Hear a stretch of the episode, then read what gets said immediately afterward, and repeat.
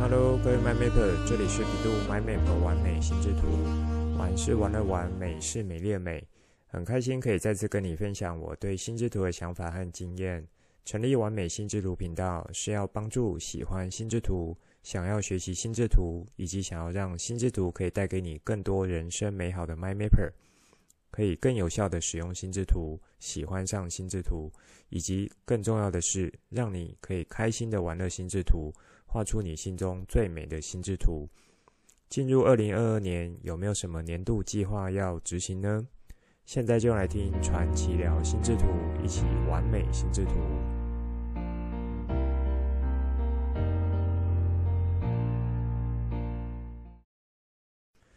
开头一定要先和各位 MyMapper 说一下新年快乐！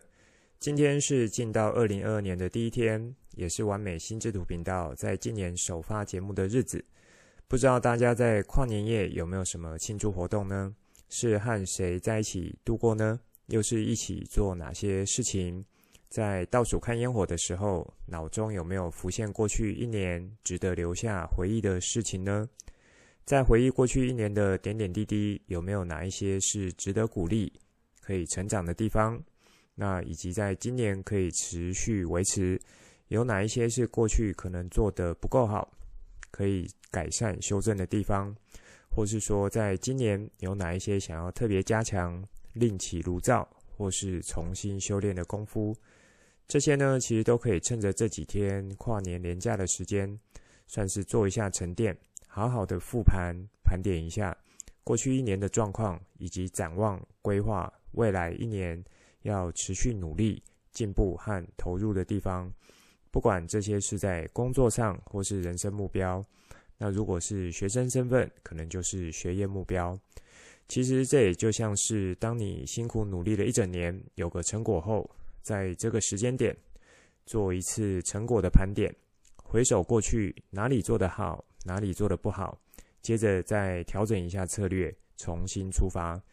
不知道你在做这些事情，多半会是采用哪些工具呢？或是说有习惯使用的方式是什么？可能是用笔记本列一下新年新愿望，然后到年底的时候一条一条来做检查，或是说打字到电脑中，放到云端硬碟，那么随时可以点开来做一下确认，还是说，可以去加上利用 Google 日历这个工具，帮助你去记住这些事情。而且日历还有一个好处是可以设定提醒，比如说依照你的计划清单性质，每个月、每一季或是每半年做一下提醒。接着就依照这样子的进度来帮助你做到类似专案管理的角角度。大概在这十到二十年，因为管理工具的开发以及网络的盛行。有许多在过去好像要使用蛮传统，像是纸笔操作或是步骤比较多的方式进行计划这件事情。现在因为像网络、手机还有工具，那要进行的时候都变得非常的方便了。这些工具还有管理方法的发展，在我看来都是很棒的，因为呢就是有需求以及因应这个世界和社会运作的变化所产生出对应的工具。不过呢，我这里有一个点是要提醒各位 MyMapper 的，也算是我一个个人的角度。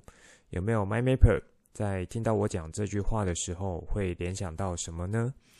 这其实是我在学习使用，还有教学心智图法这么多年，包含自己工作上的使用、家庭中或是人生目标的这个使用，还有在教学现场，不管对象是小朋友或是成人。那这样子一路累积下来，所体认到的一个观点。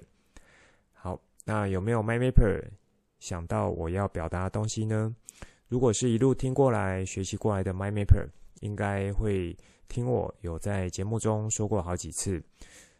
就是关于心智图软体和手绘心智图的一些差异，尤其对于初学者 MyMapper。在使用这两种方式进行心智图绘制的时候，所产生的一些差异性。那更重要的是，像是在效果上面所带来的差异，也就是我从开播几集节目想要持续做提醒的，从观念上、态度上，对于心智图应该要有的正确认识。那么，如果你是新加入的 MyMapper，可以从 EP 一到三来听。如果老 MyMapper 已经忘记我刚刚呃算是有提醒的这样子角度的内容，那你也可以再回头去听这几集。好，我就是想要借由软体和手绘这个角度来带到这些目前可以很方便帮助你进行计划，不管是制定、规划或是管理的工具，是非常好用的。那也是很方便使用的，但有时候可能就太方便了，而忽略了真正的核心，其实是要回到我们人类的思考技巧、思考逻辑，那以及思考能力。在制定计划时的思考状态，是否是真的处于一种想要帮助你自己进行规划的思考状态？也可以说，当下是否是真的有在进行深思熟虑，有比较完整的思考？才去做产出这样子的一个状态。那这里并不是说要去否定这些工具，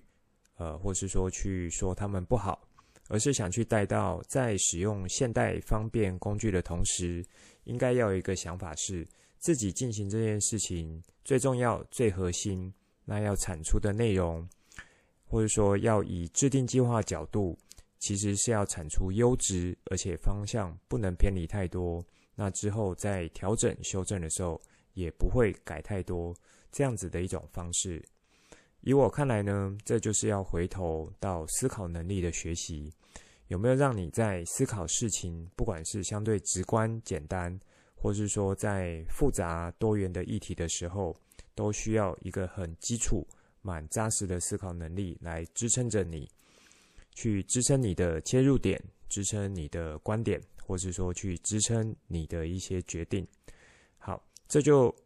属于一种好好去训练思考、培养主观独立、接受不同观点以及加以判断这样子的能力。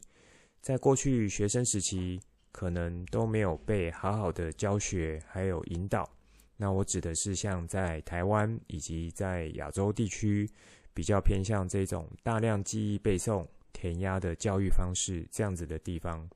不过在这几年，各国也有开始一些新的教育政策制定。在台湾，就是像一零八课纲这样子的实施，目的目的呢，其实就是希望让下一代孩子可以有更扎实的思考底蕴，可以去支撑将来他们在做各种问题的解决，那就有一个相对独立完整。以及呃是有脉络的一种思考能力。好，这里稍微展开了一些。那展开这些是想要扣回来说，在进行年度计划的制定时，是否能有一个在思考上相对完整的一个切入点，以及提到目前大家可能在使用的工具，我的一个看法会是如何。那么你会发现，透过心智图法的一种结构样貌。包含呃中心主题、数字状阶层以及关键字、关联线的使用，这些呢都是相对容易而且有效率的产出，而且而且呢又不失完整性的一种方式。不过对于初学者而言，还是会建议去使用手绘的方式来做进行。这个点我已经有在节目中提过很多次了。其中一个很重要的呢，就是上述我讲这几段话要带给你的，透过手绘的方式，因为会花多一点时间，但同时也可以让你的思考深度以及思考广度有比较优质的兼顾，那么产出来的内容也就会相对是比较好的。上一集有提到说，在这一集我想多花一点时间来和你们聊手绘心智图的技巧。一方面，每一年在圣诞节前后，我就会和我的孩子讨论说，今年度的年度计划心智图要来准备了。一方面，这些话也算是讲给我自己听的，因为就如这一集啊、呃，有跟你们聊到的，年度计划的制定看似简单，写几条今年预计要完成的事项，好像就可以交代过去了，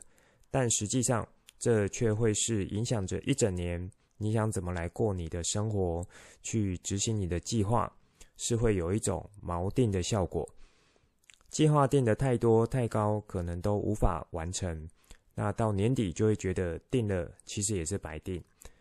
如果定得太少或太简单，到最后呢，其实会觉得有点意兴阑珊。不过也就是这样子，好像一下子就可以做完了。所以把定划计划呢，去定的可以超出自己能力一小段，带有一点挑战的方式，那让这个计划是一种激励的方式、鼓励的方式，让你会想要去执行完成。我想这样子的计划定出来才是比较有意义的，你说对吗？好，如果你也同意我讲的这句话，那么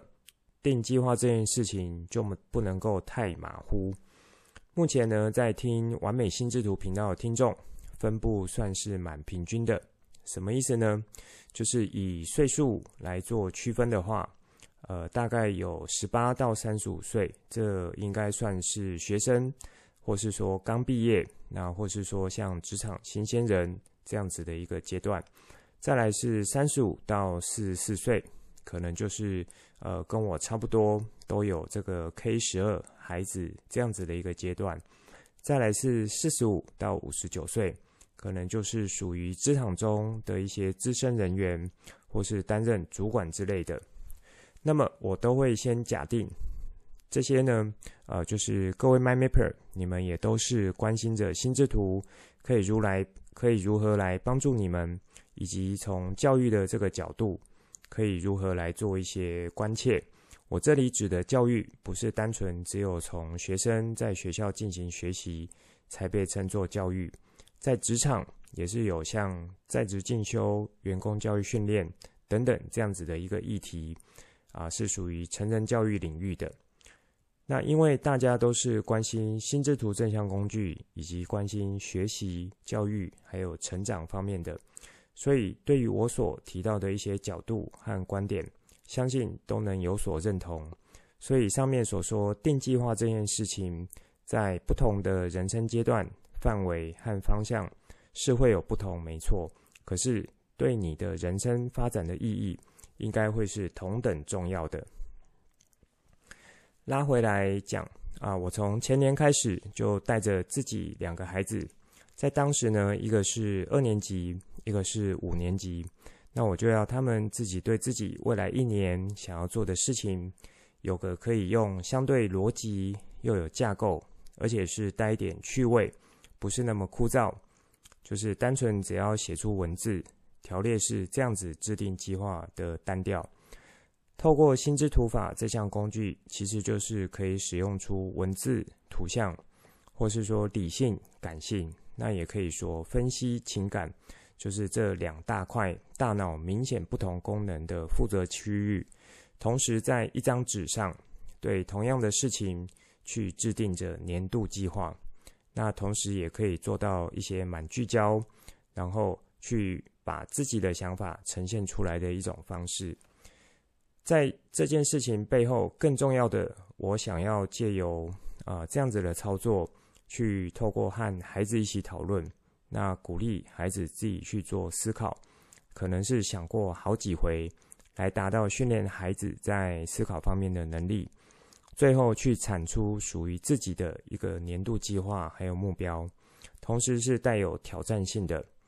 但也不是说全然是做不到的，只要愿意努力，就是有能力可以做到。好，这也是上面有聊到说，在亚洲教育，呃，可能有的一些先天不良。因此，在思考方面的训练似乎就无法很扎实的去做到。那每个孩子呢，从小被训练到大学，如果说在家长或是孩子不是那种真的很突出，遇到好老师的话，那么多数人在这样子一路训练到大学的时候，可能他的一个思考习惯或是思考类型，好像就会差不多。所以呢，我就是想啊，借由这种心智图来画年度计划的方式，去逐步训练我的一个孩子。那当然，这里也是提出来可以让你们多加的参考以及使用。在本周的脸书 po 文，因为时间就正好是在去年底啊，我指的是二零二一年底。那我也自己呢，也忙着画一张自己的年度计划心智图。同时带着孩子一起画，年度计划呢，我都是要求他们啊、去使用更大张的一个画纸，就是比 A3 纸还要更大的。我记得应该就是四开的图画纸，所以实际上在构图方面的考验是不小的。姐姐呢，因为经验是比较多，所以在结构处理上有比较到位。美眉呢，去年的心智图画起来就是呃会粘在一起，但它的内容算是 OK 的，就是它依照自己的逻辑、枝干、选用各方面算是清楚的。只是画出来的时时候，在空间和结构的处理上还无法很到位。那么到了今年呢，美眉跟着画的同时，她动作很快，一下子就完成了。可是以我来看，和去年的样态差不多，也就是内容的阶层这部分是 OK 的，但是在结构空间位置的处理也一样不够到位。那这也算是许多初学者 My Map 会有的的一个状况。所以我就再和他说一下，在结构安排上面可以怎么样更好的呈现。姐姐呢，她也有加入她身为前辈的角色，去提供一些她的想法角度。最后，美眉就决定当天晚上把结构用草稿方式重新打一遍，让我做确认。隔天呢，把它原本已经好的内容加上重新规划的结构，画一张新的。那么成品就是你们会看到的这个脸书 po 文内容了。在节目当中的连接，我有放上过去两年的资料。更早一年啊，我应该是当时还没有算经营粉丝团，或是说有很好的一个记录。那么在这里就已放上今年以及去年的给大家参考。有兴趣的 MindMapper 呢，可以再到节目当中去做查看。因为这两集都是聊手绘心智图相关的，所以我也想到说，好像还没有很好的和大家去聊，可以怎么有系统和有方式的去一步一步执行手绘心智图的画法。虽然我在节目中有常常提到说，要时常进行手绘的练习，也一直在强调手绘心智图可以带来不可取代的效果，但好像就还没有很正式的去和你们做一些介绍。所以接下来我们就来算展开一下。这里呢，我提出可以从三个角度来进行思考，那也同时算是练习的方向。第一呢，是手绘心智图尺寸的一个变化；第二是采用两阶段式的练习；第三是可以自由加入实验的精神。从我开始录制 Podcast 节目，分享的手绘心智图应该都是 A4 为主。我自己在平时会画的手绘心智图，也就是以 A4 大小为主。一年之中呢，也只有在年底做年度计划的时候，会画更大张的心智图。那么，如果我有去企业或是学校进行教学的时候，我在带学员以小组方式，那时候呢是用全开心智图的方式来操作，也算是手绘的。不过，那算是学生在做操作。所以，真正我自己呢，有进行不同尺寸进行手绘的呢，平常就是以 A4 使用的最多。那在呃年底的时候，会有一张四开大小的。此外，如果算是平常听演讲所进行的草稿，或是说我随身会携带素描本的尺寸，就会有像 B5 大小这样子的一个尺寸。如果你有机会也愿意多加尝试的话，以不同尺寸来进行手绘心智图的练习，是个很好可以帮助你提升手绘能力的一个方式。为什么呢？因为不同尺寸包含你要使用的画笔就会不一样了。比如说在 B5 最小的尺寸，我这里指的是说以我自己目前有横跨的尺寸范围，那种随身携带的多色笔。或是说像色铅笔也就足够应付了。到了 A4 或 A3 尺寸，这里的 A4、A3，我习惯用 A4 的原因呢，主要还有画好去收纳的一个考量。这在 EP5 这一集画心智图应准备的事项，我有做一些比较完整介绍。有兴趣的 My Mapper 或新加入的 My Mapper 可以去听。那么刚刚说到了 A4 或 A3 尺寸。除了你可以使用色铅笔、多色笔之外，因为画纸有比较大，视觉上线条或是色彩色块的可视性、可识别性也要跟着变大。那么这时候就可以加入像彩色笔比较粗头的一个工具，或者说在 EP5 中有带到的那一种在笔头像是毛笔这样子的一个色笔，目前已经算蛮普遍了。那你为了要画出心智图很独特的有机质感，就可以在这样子的一个尺寸范围加入这几种工具。那么到了四开尺寸，或是说像我在课堂上会请同学小组操作这种全开的尺寸的时候，彩色笔这种粗细呢，应该算是基本的了。此外，就可以再加入像是蜡笔，还有麦克笔。那可以去呈现出更粗线条的一个工具来进行操作。现在在书局里，呃，这种麦克笔的笔头粗细也是有非常横跨、非常多元的一个范围，有那种粗到非常粗的，有一个呃，也算是还有细到跟彩色笔或是比彩色笔更细的。这部分呢，就是你自己去做一下判断和选择了。有人可能会问，我在 B5 尺寸去用麦克笔，或是说四开尺寸去用色铅笔、多色笔，这样子是不是可行的？我觉得呢，这里没有什么不可行，因为在这边我所陈述的是以我自己经验来做分享，在不同尺寸的画纸采用的，如果说不是用相对应的画笔来创作。那可能就是说，你是特别喜欢某一种画笔工具的笔触色调。其他我想到的，或许是说，呃，你想要去呈现出一种带有反差的效果，那同时在视觉上也是会带有一些冲击的效果，以及呢，呃，也有可能是在实际画的时候会有比较辛苦的状态。好，这边做一些举例。像 B5 的时候，你去用粗头的麦克笔，其实小小的一张纸，光线条就非常粗。那么之后，当你要再回头看内容，可能映入眼帘的就几乎是以线条为主。到底枝干去阶层，呃，内容在哪里，好像就不会那么明显，有一点喧宾夺主的感觉。那这就要去看说当下，呃，你的一个创作方向。是不是有想要做这样子的一个呈现，或是另外你在做四开的画纸，却仍然去使用多色笔、色铅笔那种细细的画笔工具？一个呢，是你可能想要去特别呈现这种比较细致柔和的笔触画风，那另一个呢，你如果是在这么大张画纸去用这么细的画笔，就必须相对花多一点的时间来完成。好，我这边做这样子的一个举例，主要是让你知道说，我不会特别去限定你一定要怎么做，因为心智图某种程度是属于一种个人的一个作品，以及呢是以个人的一种美感角度切入，所以许多呢会是有主观上的感受。那我在这里就是以我常用的这样子的方式，把经验来做一个分享。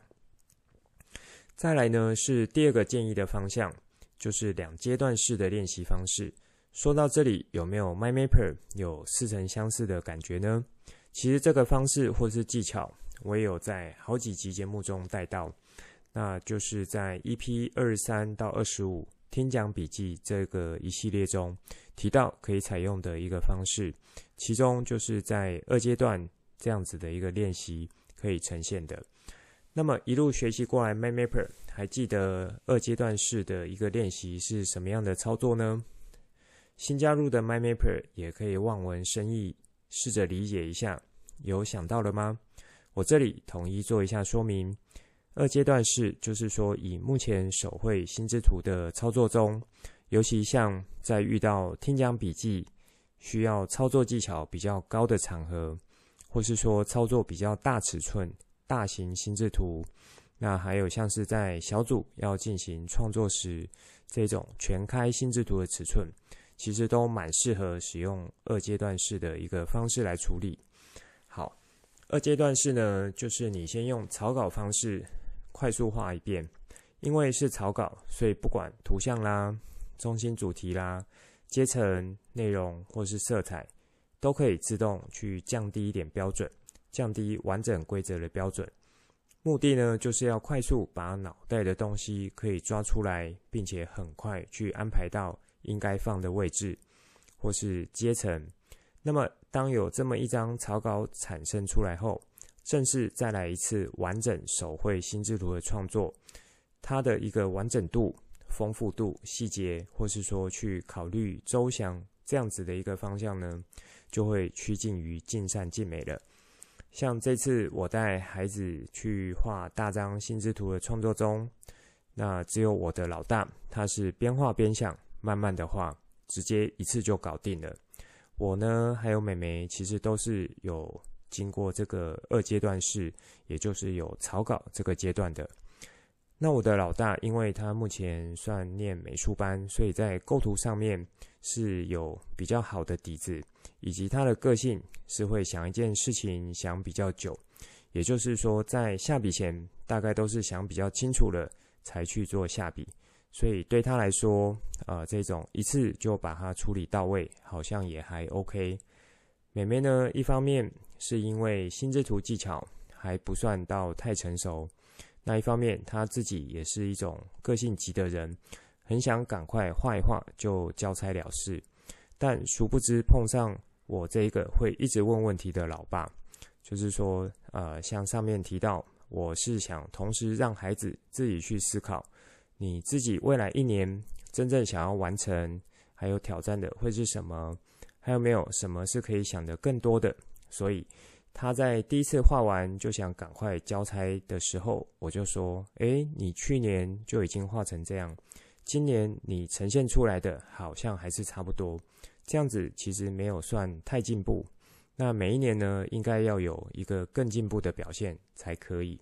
所以，美眉的年度计划，她的大张心智图就是有经过两阶段式的一个方式。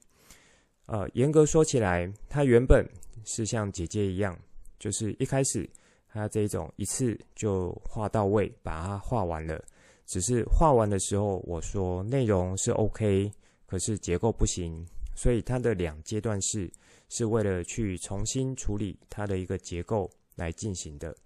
虽然他花了比较多的时间完成他的作品，可是他完成的时候是很开心的，一直和他妈妈去分享，然后问他妈妈说：“诶，是否看得懂？”他画的这个枝干内容是什么意思？年度计划要说的会是什么事情？我自己呢，啊、也是有进行两阶段式。那我的方式是先在 A4 纸去画一张草稿，以及正式要在画大张的纸的时候，还是有使用铅笔做一个打底的动作。这样子的一个技巧呢，也可以提供给、呃、各位 MindMapper 做一下参考。因为就像第一点，关于尺寸这样子的一个角度，你如果习惯去画某一个尺寸，那么要突然切换到不同尺寸的时候，又要同时完整遵照心智图法规则的执行，在整体的空间结构配置是最容易会出现一些问题的。所以这时候直接在画纸上去以铅笔去算是打一个底稿。会是不错的一个方式。那么把颜色上上去之后，就可以把呃用橡皮擦去轻轻的擦掉，这样子看上去就是蛮完美的了。最后一个点呢，就是提到说你可以加入实验的精神，什么意思呢？这可以从几个角度来说明。一方面，我们的大脑、我们的双手，就是上天赐予我们最棒的礼物、最棒的工具了。因此，你的想法是什么？有什么想法？想在这个枝干加入，想在那个阶层去做呈现，以手绘的方式在进行的时候，会是最好的方式去做这些变动和调整的。那当你在手绘的时候，可以去做到这样子的练习，而且是蛮自由去运用，加入不同元素，弹性使用心智图技巧的能力。当你可以去。呃，做到这样子的一个阶段时候，你在使用软体，你就会是非常顺手、非常行云流水的。这里带一些例子，就拿我在节目前几集以基本技巧为主的这些内容，当下听可能会觉得都没有问题，也有道理。那么在画心智图的时候，也觉得说，诶，就应该要这样用。可是当你实际画的时候，却很有可能会一下漏掉这个，一下漏掉那个，或是说这个主题其实就没有这么多图像使用的机会啊。那这次的内容好像就是不容易产生出关联线的概念啊。所以，那以这次这种啊、呃、年度计划呢，算是比较。自由创作类型的一个主题，我指的是说，相对偏向个人，还有主题是比较广泛、弹性的一种创作形态。在这样的情境下，你用手绘的方式来进行，就可以很好的去把呃原本有学习到的基本规则去做一些实验精神，来做一些测试。那比如说啊、在这边我去用上一个。呃，连接线，那在那边，我的主要枝干做一下变形，就是把原本学习到的基本技巧，在这边去尝试用上去，看看效果会是如何。以这次画年度计划的时候，那我的老大刚刚不是说是一次到位吗？但实际上他在画的过程是有不断来跟我做一些确认的，问我说：“诶，这个接这个枝干。”这样子进行处理有没有是可以增加的地方？那或是说这个内容这样子来去做呈现有没有可以调整的地的地方？或是说主题的呈现有没有哪里可以去加一点什么东西？这时候我通常就会先反问：你这里原来想要表达的会是什么意思？或是说你心中有没有预期你要画出什么样子，呈现出什么样子？接着我就会用我的经验去提供说，哦，这里可能你空白留得多一点了。那么你在这个枝干呢，是真的只有这个想法，还是还有更深一层的想法？或是说我看到你在这个枝干有这样子一个图像，在另一个枝干也有类似的图像，它们之间是不是有一些关联性呢？还是是没有的？说到这里，你有没有觉得？好像是我在节目中有一直呼吁，很欢迎你们把你画的心智图来跟我做分享，那我就可以提供一些角度和建议，说不定呢就可以让你原本卡关，或是说想从 A 到 A 加这样子的一个呃算是成长，可以有相对有效的方式来达到了。好，所以在第三个角度，我要提供的就是因为手绘的方式，你可以有很大的自由度可以选择。去选择很多方面，包含是笔的种类、呈现出来的笔触、色调，还有像纸张选择、尺寸大小等等等等的。那每一种调整尝试都会带给你一些不一样的感受以及新发现。这样子的一种实验机会，或是说可以带给你在心智图法的一个成长，是使用软体所做不到的。那除了我上面所说的这三个点之外，在手绘心智图方面，要遵守的心智图法规则仍然是一样的。而且由于是手绘，在中心主题、枝干、色彩以及图像的使用，其实是可以花更多的功夫去练习以及磨练。这也是在软体方面不容易去做到的。目前软体是有很方便去嵌入照片的功能，但我认为那样子的一个图像比较是直接。的去做套入，快入的快速的套入，在你的脑袋刻画深度，不见得会有那么的深。以上就是这一集想分享给大家的内容，最后帮大家整理一下这一集的重点。这一集呢是二零二二年首发，同时也是借此机会建议可以趁着过年时间做一下沉淀，规划未来一整年可以做的事情。这里还包含说，可以把过去我的节目去重新听过一遍，把观念去整个串起来，然后让这些东西呢逐渐去内化。透过手绘心智图的方式来进行年度计划制作，是个很推荐的方式。尤其是目前如果你有学龄阶段的孩子，或本身也仍然是学生的角色，或是你目前是成人的角色，都没有关系。是很建议来做这样子的一个操作的。因为手绘的方式会让你的思考深度以及广度有比较好的一个训练以及展开，也因此对于年度计划这件事情，在规划上就会比较完整一点，不会说目标定得太多太高，或是说太少太简单。那么在以画好手绘心智图这方面的建议，我有提出三个方向。第一呢，是可以去尝试不同尺寸的变化，因为那种感受性工具的选选择都会是不同的。第二是可以用两阶段式的一个练习，这个也在听讲笔记这几个章节中提到了，而且有比较详细的一个操作建议。最后就是手绘心智图是很好可以让你进行心智图创作实验的一个方式，因为你的大脑。以及双手就是最完美的工具。透过大脑的想法，双手的执行，不同工具的使用，尽量在手绘心智图这样子一个操作形式中去实验你想要达到的一个效果。那么如此呢，你的心智图法功力就会持续稳定的提升起来。当然呢，这里也算是持续的邀请还有呼吁，我的节目应该是很值得去。让想要好好学习心智图，想把心智图法当做你的大脑魔法棒，可以发挥出超强魔法这样子角度的 MyMapper 们，持续来做锁定、支持以及去分享和邀请的节目。这一集的节目就先说到这里，之后再跟大家聊更多我对心智图的认识所产生的经验和想法，来跟你分享，带你一起重新认识心智图。一起喜欢上心智图，大家新年快乐，心想事成。希望你会喜欢今天的节目。本节目是由百度 MyMap 完美心智图直播，我是传奇，也可以叫我 Coach。欢迎你听了之后有什么新的想法与角度，可以跟我互动，例如画出心智图，或是留言来跟我分享。节目当中附上官网、脸书还有赖社群资料。以及这一集我想和你分享的心智图作品，欢迎随时透过这些地方来和我做互动。